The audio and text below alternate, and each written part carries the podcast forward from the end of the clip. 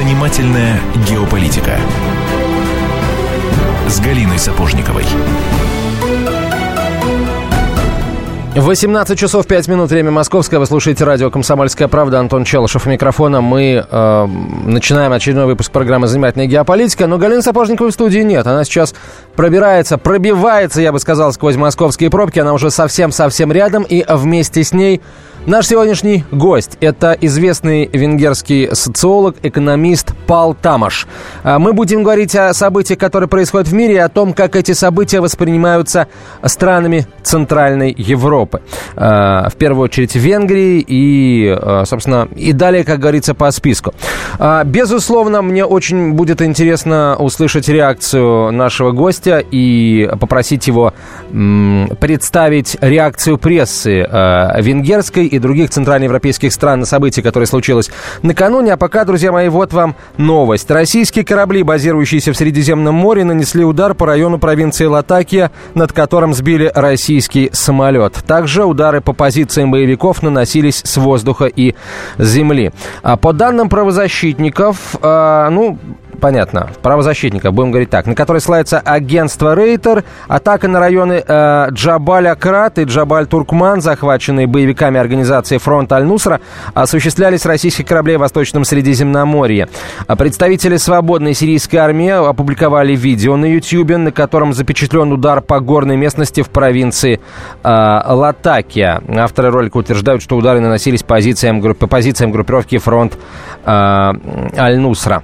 Э, я напомню, что э, именно боевики, э, оккупировавшие район Джабаль-Туркман, сообщили об убийстве пилота взбитого российского бомбардировщика, но, как мы знаем, к счастью, штурман выжил, он уже он уже ответил даже на вопросы э, журналистов, сказал, что чувствует себя нормально, что российские врачи э, творят чудеса и что э, он, он горит желанием отомстить за погибшего командира. Ну, иначе, иначе на самом деле и быть не могло. И главное, главное, что э, заявил э, пилот воздушно-космических сил России.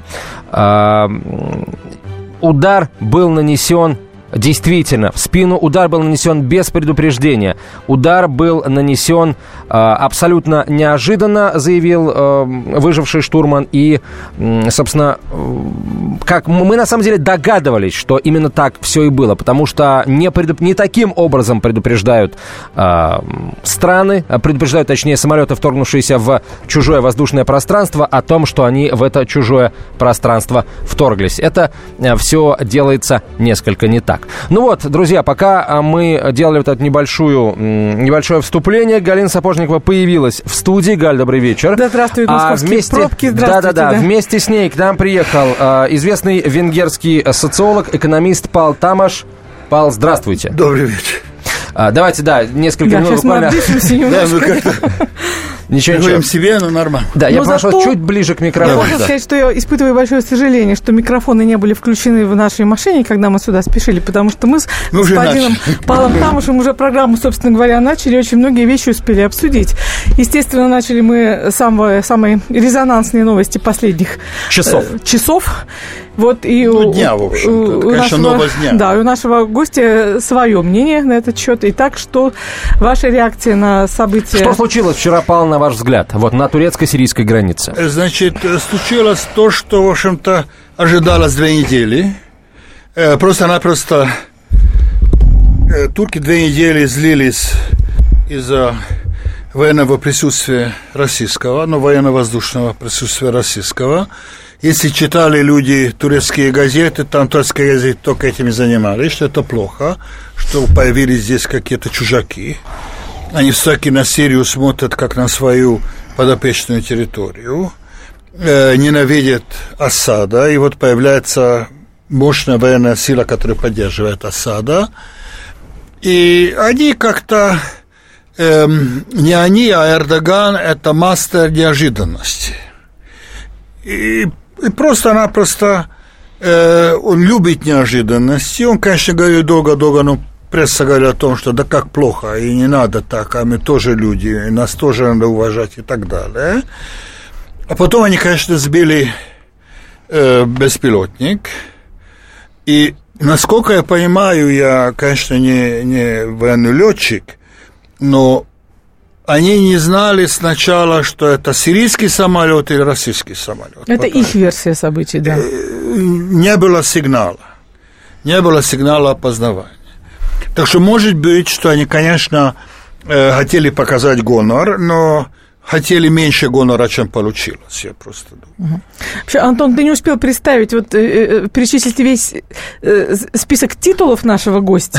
Это, не заранее прошу Спасибо, но некролог не нужен. Некролог. Профессор кафедры, э, кафедры теории экономики э, СМИ в МГУ, почетный доктор Института социологии РАН. И откуда вы, откуда э, наш уважаемый гость так блестяще знает русский язык? Потому что вы ведь учились э, в. Киевском политехническом институте, вы вообще-то инженер еще, не человек. Да, я инженер-кибернетик, э, да, техник, конечно, да. конечно. И вот что я должна сказать, что за последние несколько месяцев наш уважаемый гость объехал несколько стран постсоветского пространства, в том числе наши э, э, многолюбимые нами страны Балтики. И вот, собственно, вопрос. Ведь смотрите, как так получилось, что дыхание войны, которое вот мы все чувствуем, да, оно вдруг вот это одеяло, эта дырка возникла совершенно на другом краю этого одеяла. Ведь у нас страны Балтики всячески провоцировали Россию, ну, хоть на какое-то действие, стягивали туда войска и американские, Они и не... питали друг друга мифами. Э, что стоит за этой мифологией, почему в другом месте совершенно этого одеяла появилась дырка? Ну, во-первых, конечно, Прибалтика – это мифология. Э, Все очень спокойно там, слава богу.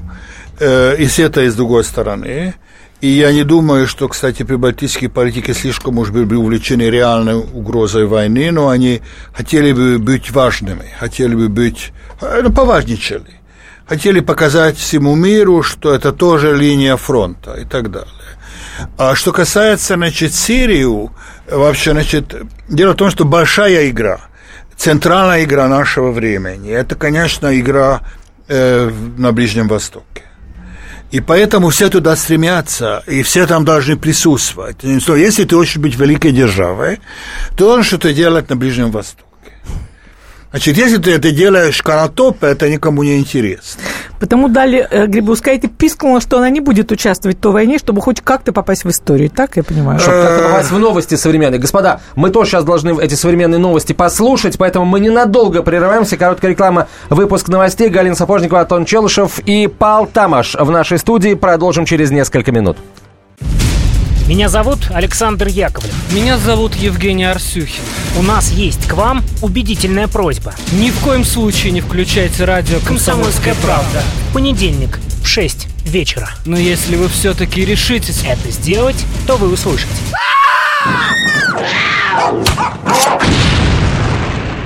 Радиорубка в понедельник в 18.05.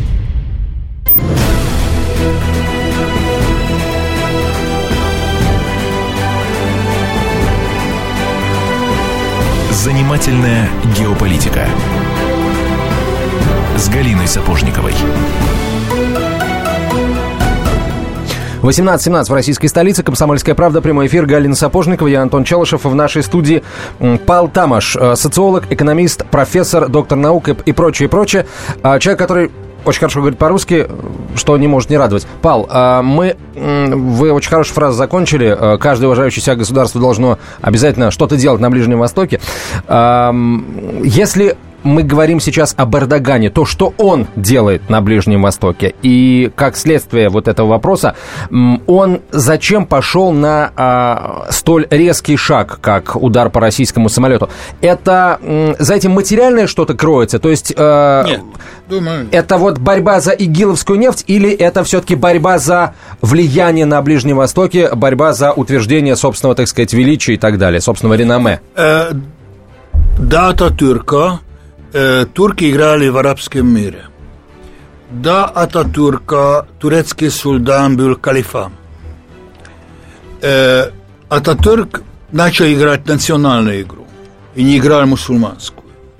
Эрдоган хочет вернуться на Ближний Восток, в сердцевину Ближнего Востока, хочет быть лидером, хотя бы не араб, и для арабов. И для этого он должен вести всевозможные игры э, обдуманные, необдуманные, если не обдуманные, еще лучше. Потому что внезапность – это главная сила такого новичка, я бы сказал, геополитического.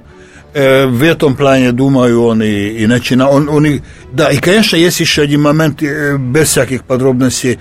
Он очень люто ненавидит курдов.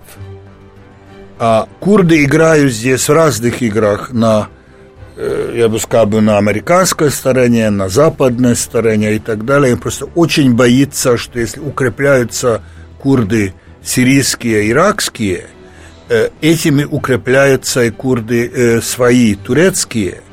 И тогда вот та его гордость, что вот спустя десятилетий гражданской войны он ликвидировал гражданскую войну, извиняюсь, все улетит к черту, и все начинается заново. Так что здесь есть и, Большой Восток, и, и курдская боязнь.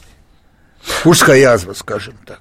Угу. А теперь вот очень интересно, как а, на события на Ближнем Востоке, в принципе, на саму операцию, которую а, российские воздушно-космические силы проводят в Сирии, и а, вот на этот сбитый Турцией бомбардировщик, как на это на все реагирует пресса а, в той же Венгрии? Не только пресса, элиты, политологи и так далее. А, в Венгрии и в соседних с Венгрией государствах. Я смотрел сегодня утром первые реакции, и они, в общем-то, ничего не поняли.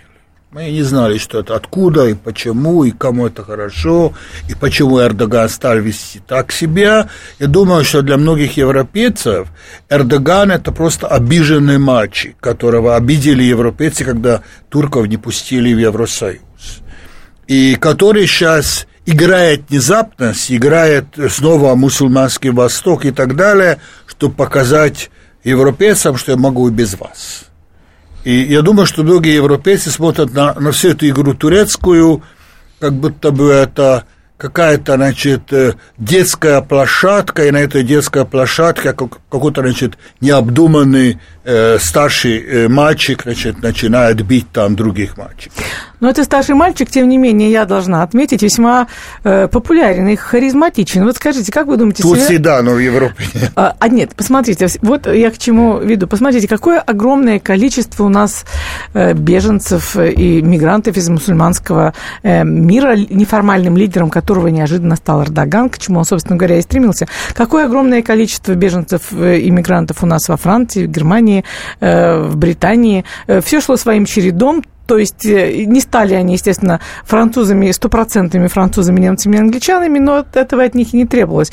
Но вдруг почему пошел поворотный процесс? Почему каждый из них, вместо того, чтобы, э, став обладателем, полноценным граждан, гражданином Евросоюза, выучив язык, почему каждый из них вдруг потянулся к собственному прошлому, к собственным корням, к религии, э, от которой он давно ушел? Что Стоп. происходит? Дело в том, что эти люди великолепно выучили язык, они родились там, они могут быть абсолютно правоверными и неправоверными, но они гениально говорят на немецком, на французском и на английском. Речь идет не о том, э, снова не буду там сказки рассказывать, но, э, но настоящие э, английские мусульманские радикалы, они без акцента говорят по, по-английски. Я был на круглом столе BBC, где сидели люди, э, английские арабы, английские как-то другие мусульмане, где э, э, обсуждали, вот тогда был кризис в Дании с этими карикатурами. И я, значит, был в ужасе, я хуже всех говорил на английском. Они с таким бирмингемским акцентом говорили, что я нормально закончил, учился понятия не имел о том, что как говорить с этими специфическими, не, не, не языком, а с, с акцентом. Они говорили на, на том акценте, которым говорят на улице в Бирмингеме. Так что нет, это уже англич... это же британцы, не англичане, но британцы. Но я знаю, значит, э, немку, коллегу, социологиню, который говорит на швабском диалекте, потому что она родилась в Штутгарте. Так что нет, это уже не, не те, которые их не пустили в Европу, они же выросли там.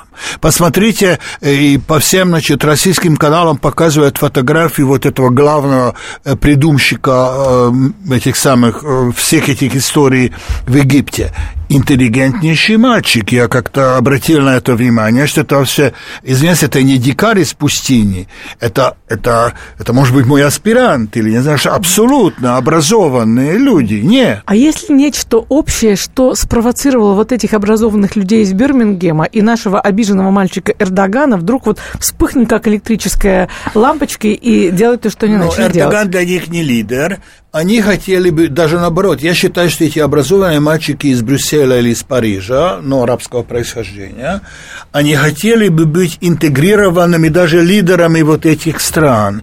И их туда не пускают. Ты можешь хорошо выучить язык и всякое такое, но дают тебе какую-то работу, образованную, необразованную, и, и таким же ты, ты начинаешь чувствовать какой-то какую-то стеклянную стену перед, перед собой. И вот вот я бы сказал бы, вот эта реакция, то, что мы видим, это восприятие стеклянной стены. Они думают, что вот нет стеклянной стены, все, мы уже в доме, чай дают и так далее. И выясняется, что эта стена есть. То есть вместо интеграции мы наблюдаем мощный процесс дезинтеграции. Э, мы видим э, дезинтегрирующийся миф интеграции, потому что эти люди никогда не были интегрированы. Э, они дружили между собой, ходили эти самые. Я ходил в Берлине в турецкий театр, где я был единственным не турком. У меня была подруга турецкая, турчанка, которая взяла туда. И, соответственно, так как у них были какие-то ну, какие-то подъемы, они там говорили о том, что как плохо немцы к ним относились. Об этом было был целый вечер.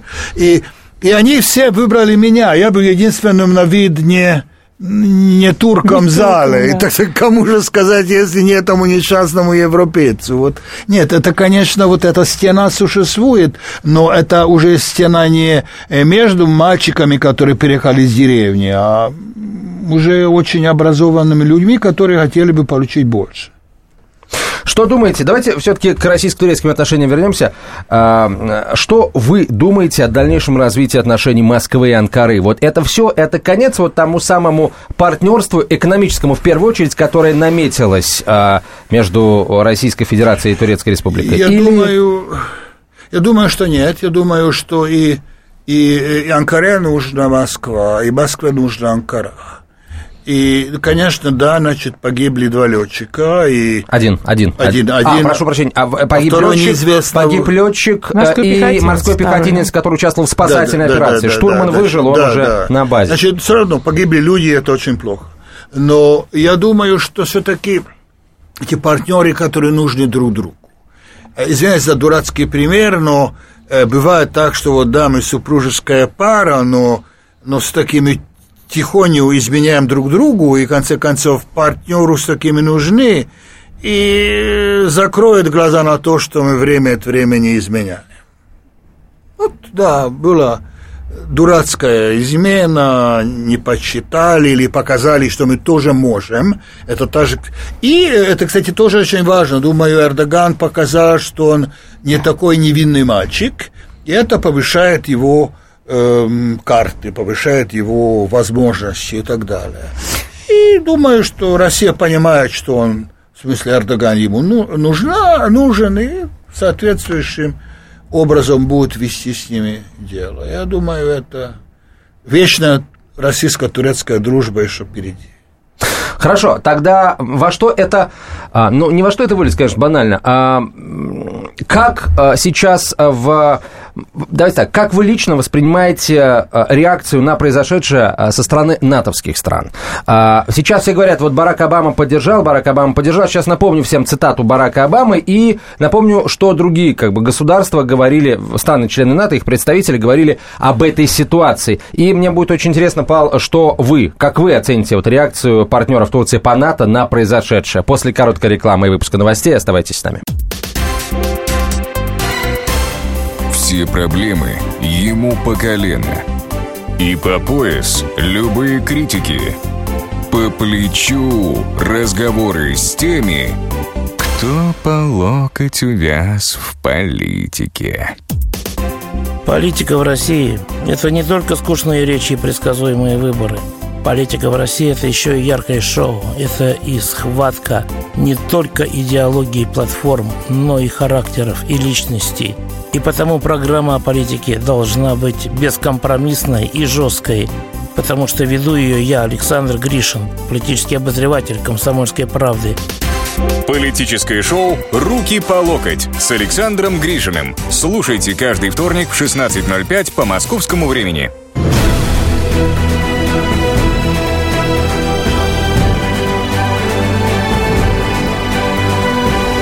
Занимательная геополитика с Галиной Сапожниковой. 18.32 мы продолжаем. Галина Сапожникова, обозреватель «Комсомольской правды». Я Антон Челышев и наш гость, э, социолог, экономист из Венгрии, профессор Пал Тамаш. А, Пал, как, э, я напомню вопрос, как, как бы вы охарактеризовали реакцию партнеров Турции по НАТО на это событие. Это Одним поддержка словом, или что? это не поддержка. Это не поддержка, но, с другой стороны, должны иметь в виду, во-первых, что, э, что любой член НАТО имеет право обратиться к Совету, что вот меня обидели и так далее, и Совет не может просто закрываться, значит, не обращать на какое-то время, да. должны как-то реагировать. И есть второй момент, который я помню, я э, в экологических э, штучках был очень активен в каких-то советах НАТО, и мне обрат... и как-то, значит, попадало в глаза, насколько турки там активны. Значит, я с турками, ну, я понял, где они есть, читал, видел, бывал и так далее, но там они были сверхактивными. Значит, получится так, что во всех этих, э, я бы сказал, коридорах НАТО торчали Э, турки, их много было, э, позволяют это большое количество экспертов, так что для них НАТО было чрезвычайно важным, это было не э, советское время, а вот уже несколько лет тому назад. Так что это сам факт, то, что там торчат в большом количестве их эксперты, но ты не можешь не реагировать. Но в конце концов ничего не происходит. Я думаю, что, что все-таки в этой игре то, что, значит, турки поддерживают ИГИЛ, это НАТО не может поддерживать. Молчит, но, э, но не одобряет. Ну, Путин вчера, а, кстати, очень так хорошо и с юмором, что называется, сказал. Эрдоган, видать, решил... Ну, он не сказал Эрдогану, сказал, те люди, которые это сделали, видать, решили поставить НАТО на, на службу исламскому государству. Очень хочется надеяться, но это уже от себя добавляю, что этого в итоге не произойдет. Хорошо, а если вдруг так получится, что а, вот турецкий самолет выйдет в сирийское воздушное пространство, и там что-то не то начнет делать, мы туда сейчас С-300, С-400 а, поставляем, там да. корабль уже приплыл. Вдруг... Да, конечно, конечно, но если это, прилетит. Думаю, что если это происходит на, э, на э, сирийской территории или на иракской территории, это не нападение на Сирию. Э, извините, не нападение на Турцию. То есть НАТО не будет бить в барабаны и, Нет, сказать... нет, я, я думаю, это исключено. Это исключено. А что лично вы ждете от завтрашнего визита Франсуа Оланда в Москву? Официальный визит начинается в четверг, он побывал э, у Честно говоря, честно говоря, барабаны, но кроме барабана ничего. А, то есть ни, никаких реальных совместных действий нет, по... Нет, Ничего, мир нет. после этого не изменится? Нет, нет, нет, нет, все очень хорошо и прекрасно, и будут там а вот коммунике другой... и так далее, читание, здорово, но я не думаю. Вот скажите, а вы там, вот находясь в самом центре Европы, центре не бывает, что говорится, вы вообще э, на турков не в обиде за то, что ведь, собственно, через их открытые окна э, и ворота к вам так хлынул такой, э, такой поток беженцев? Вот не, не, не, ну, вен, да, венгерские националисты, да, а я э, все-таки космополит по, по моим занятиям, по моим переездам и так далее, я думаю, нормально. И вы, вот даже мы умывались слезами, наблюдая кадры как э, был я шоколады, раз, я шоколады раздавал беженцам. Э, лично. И, вокзал. Да, и я, я туда ходил, и там были какие-то ну, гражданские структуры, действительно не государственные, которые там помогали и так далее. И мы пошли туда и просили, значит, чем помочь. Они сказали, что э, одежды у них много, э, денег уже много давали, так что это не надо. Но я могу э, купить вот такие бутылочки, маленькие бутылочки минеральной воды, я должен принести с корзины и раздавать людям. И если я раздаю, я могу быть уверенным, что это доходит до этих несчастных, этих самых. И второй момент был, я это сам сделал, чтобы купил бы маленькие шоколадики и раздавал бы, значит, арабским детям. Что и сделал. А, то есть вы и есть один из персонажей, тех загадочных персонажей, которых мы наблюдали на экранах телевизоров, которые стояли с плакатами «Welcome», когда... Но я не стоял плакатами, но я считаю, что это самое, что надо оказывать помощь. Когда ну. вы увидите этих людей, которые спят неделями, значит, на бетоне, эм, Значит, мне больше всего понравилось, что э, наши студентки э, вышли туда, собирали арабских девушек, потому что девушки, ну, понятно, это и играли с ними.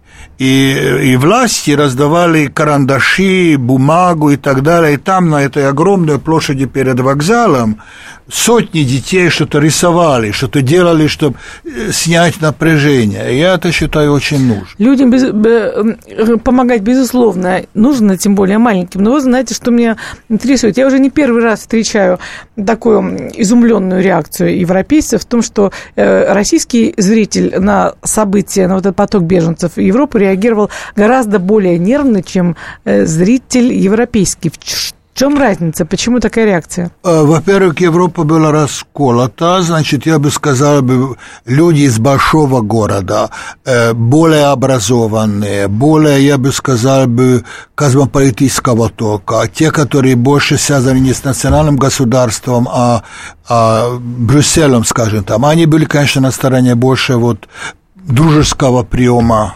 беженцев это осталось. Все те, тоже многие, которые жили в небольших городах, которые были более религиозно построены, э, настроены, тогда они, конечно, выбирали другой вариант. А я так как хожу в эту... Я думаю, что э, здесь есть еще один момент, это мой э, критический момент, что все-таки я, я понимаю исторически, как это сложилось, но, но э, значит, российские СМИ думали, что это это конфликт, это, это плохо, это, значит, они не любят евробюрократов, это значит, вот новый конфликт, может быть, Европа распадает. Все там российских СМИ меня спрашивают, что конец Европы? И причем это, извиняюсь, спрашивают с, с радостью. Энтузиазмом, да? Энтузиазмом, с радостью. Наконец, мы дожили и так далее. Нет, я вам должен сказать, что не дожили пока. Нет, нет, нет. Да нет, мы, в принципе, не, не, не вам лично, не вам нет, лично. Нет, нет. Но таким образом, я думаю, что Конечно, значит, российские СМИ, большие государственные каналы, я все это понимаю, имея в виду напряженку и так далее между, между ну, двумя геополитическими игроками, но не, не ищут э, э мягкие решения, не ищут те сцены, которые, которые не конфликтные. А ищут то, когда вот люди э, выражают свое недовольствие с прибытием вот этих э, несчастных людей или счастных людей, я не знаю. Значит, факт, что я думаю, что все это более спокойно происходит. А как отреагировали на теракт в Париже, в Венгрии? Э, ну, в общем-то, как и в Париже, очень спокойно. Фактически в Париже никак не реагировали. Реагировала парижская элита, реагировали СМИ, но если читаешь, я здесь, значит, э, уже здесь в Москве читаю огромное количество, значит, западных СМИ, они все там, например, англичане возмущаются, что как же так, э, мюзист, так сказать, э, в ужасе, а вот они пьют свои, там, не знаю, там, кафе или что, значит, на, на террасах, их это не интересует. Так что я думаю, что все это очень все-таки далеко для большинства европейцев. Люди не хотят жить в ужасе, они хотят видеть любого, значит, э, прогожего, более темной кожи, это сам как потенциального там агрессора, не знаю, что, особенно если он широко любается и так далее.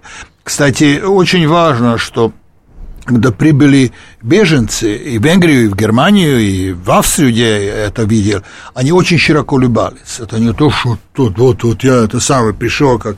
Нет, приехали люди, понятно, что приехали люди, значит, на определенное место, где надо было как-то приспосабливаться, но они очень широко улыбались. Значит, очень много, ну, примерно 2-3 недели в августе Э, Будапешт был переполнен десятком тысяч э, мигрантов. И они искали в трамвае глазный контакт с тобой, э, ждали, что ты сказал бы какое-то хорошее слово. Когда погладил по, голов, по головке ребенка, значит, который бы с ним был довольный, вот да, да, всякие эти не, не шатаны и так далее. Но, с другой стороны, конечно, конфликт был изображен, что таки Европа плохо принимает мусульман. А сколько, а сколько в Венгрии осталось беженцев, мигрантов? Сколько Пару... Венгрия готова принять? Но сколько будет, они, ну, теперешнее консервативное правительство не хочет, но сколько будет, сколько будет, и есть пять лагерей беженцев, которые ну, остались какие-то, ну, думаю, десяток тысяч беженцев, точно. А на территории Венгрии сейчас? Да, да, да. Угу. Ну, ну, вы представьте себе, что в сентябре, в августе, июля и так далее ежедневно, сначала в начале лета прибыло 5-6 тысяч в день, а в сентябре уже 12-13 тысяч в день, так что это, это был поток действительно реальный. Угу. А, хорошо, сейчас паузу небольшую, паузу небольшую сделаем. У нас остались еще вопросы. Мы продолжим их задавать в нашей студии. Социолог-экономист, э, профессор Пал Тамаш, Галина Сапожникова, я Антон Челышев. Э, до встречи через несколько минут. Если всех экономистов выстроить в одну линию, они все равно будут показывать в разные стороны. Верное направление знает доктор экономических наук Михаил Делякин. Только он знает, кто такой Доу Джонс, где у него индекс, как его колебания влияют на мировую экономику и какое отношение он имеет к пиратам Карибского моря. Наш экономист расскажет об этом простым и понятным языком в программе «Час Делягина». Слушайте на радио «Комсомольская правда» по понедельникам в 17.05 по московскому времени.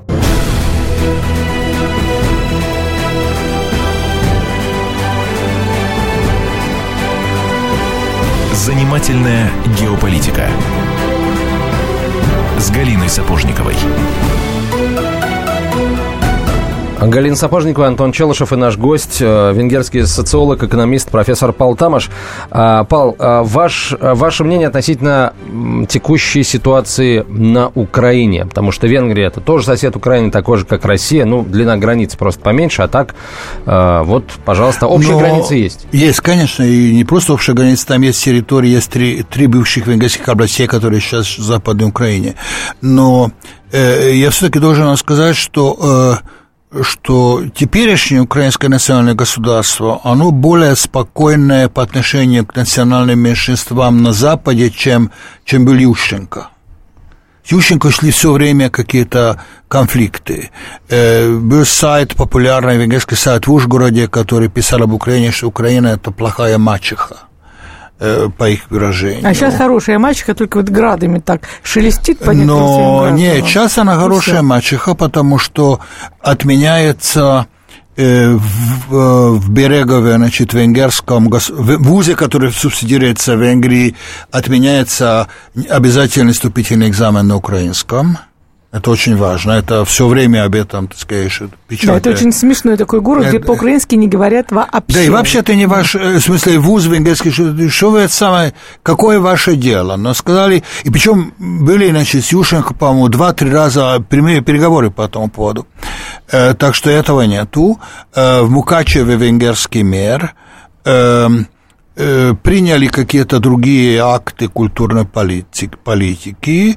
Э, очень интересно, что Закарпатье, да, мне там многие говорят Закарпатье, что вот, в смысле, украинцы, русины, что мы в, отличном, в отличных отношениях с вами, а, а галицийцы, которые приезжают к нам, они плохие. Так что нет, я думаю, что каким-то образом Западная Украина стала более многообразной.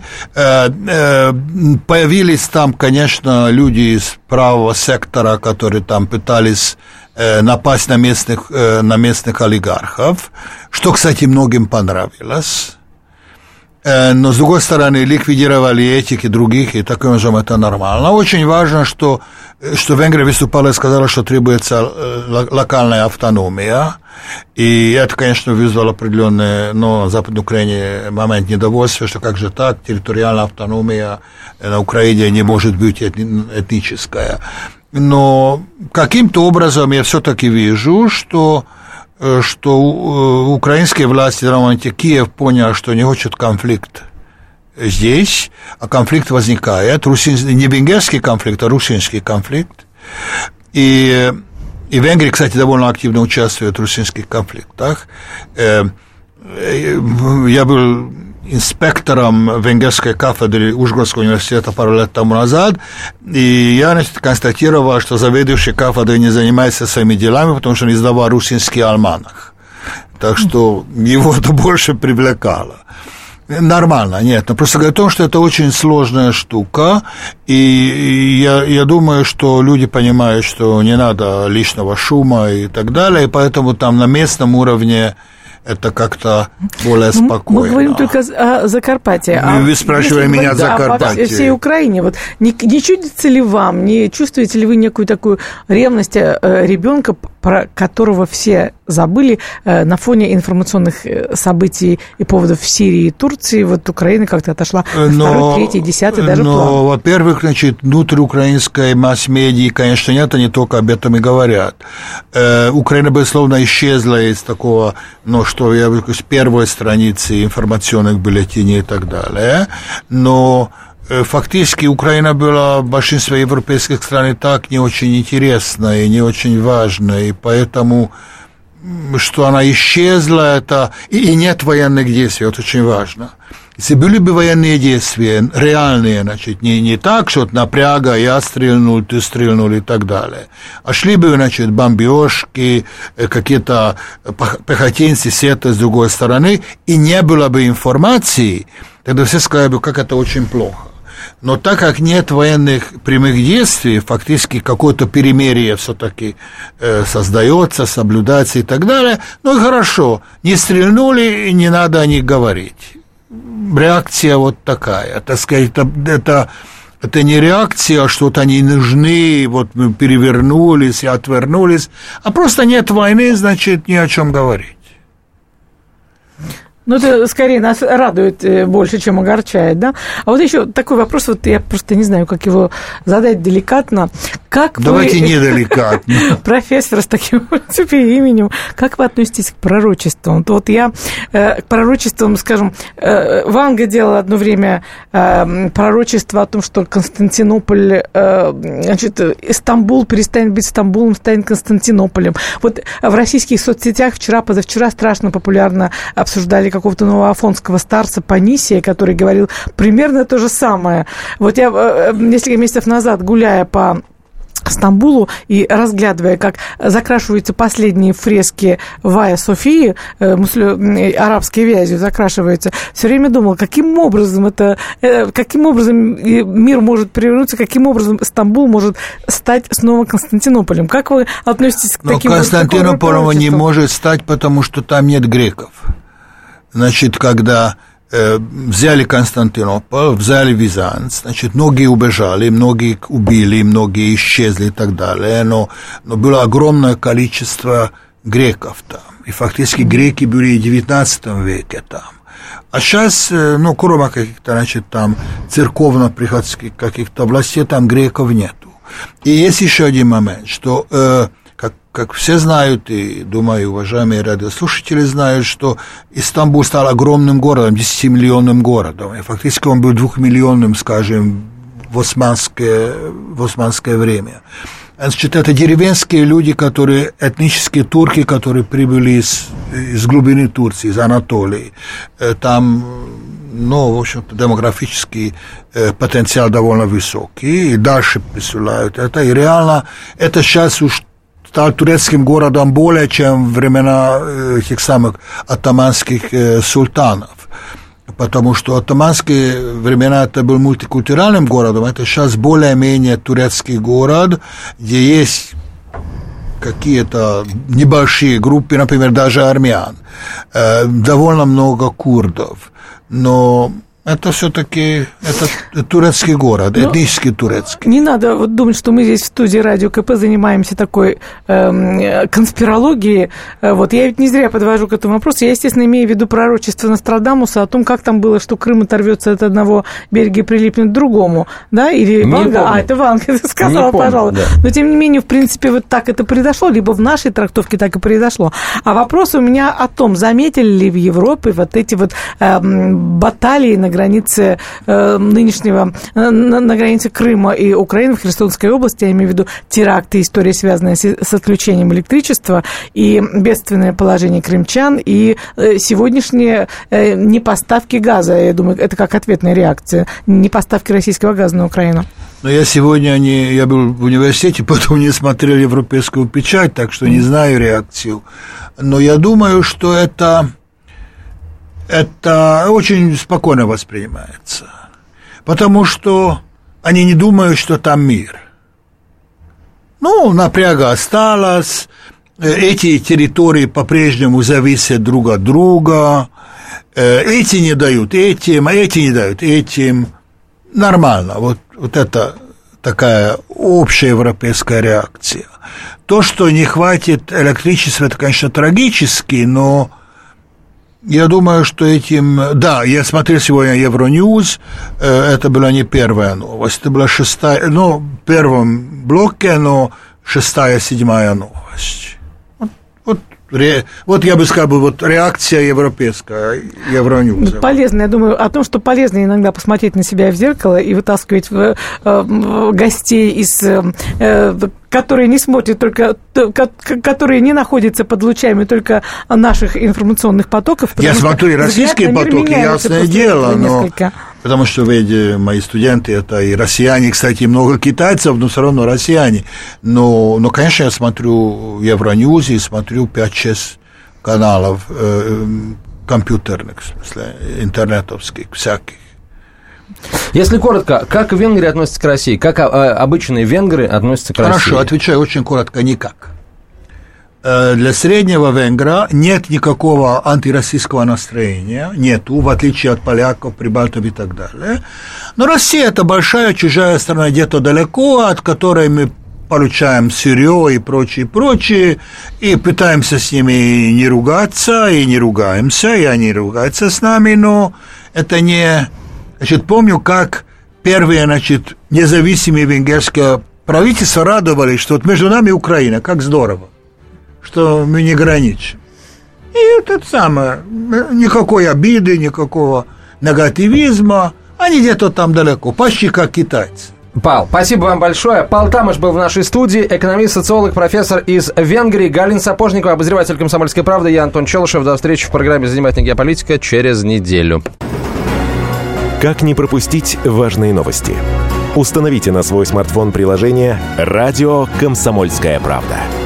Слушайте в любой точке мира. Актуальные новости, интервью, профессиональные комментарии. Удобное приложение для важной информации. Доступны версии для iOS и Android. Радио «Комсомольская правда». В вашем мобильном.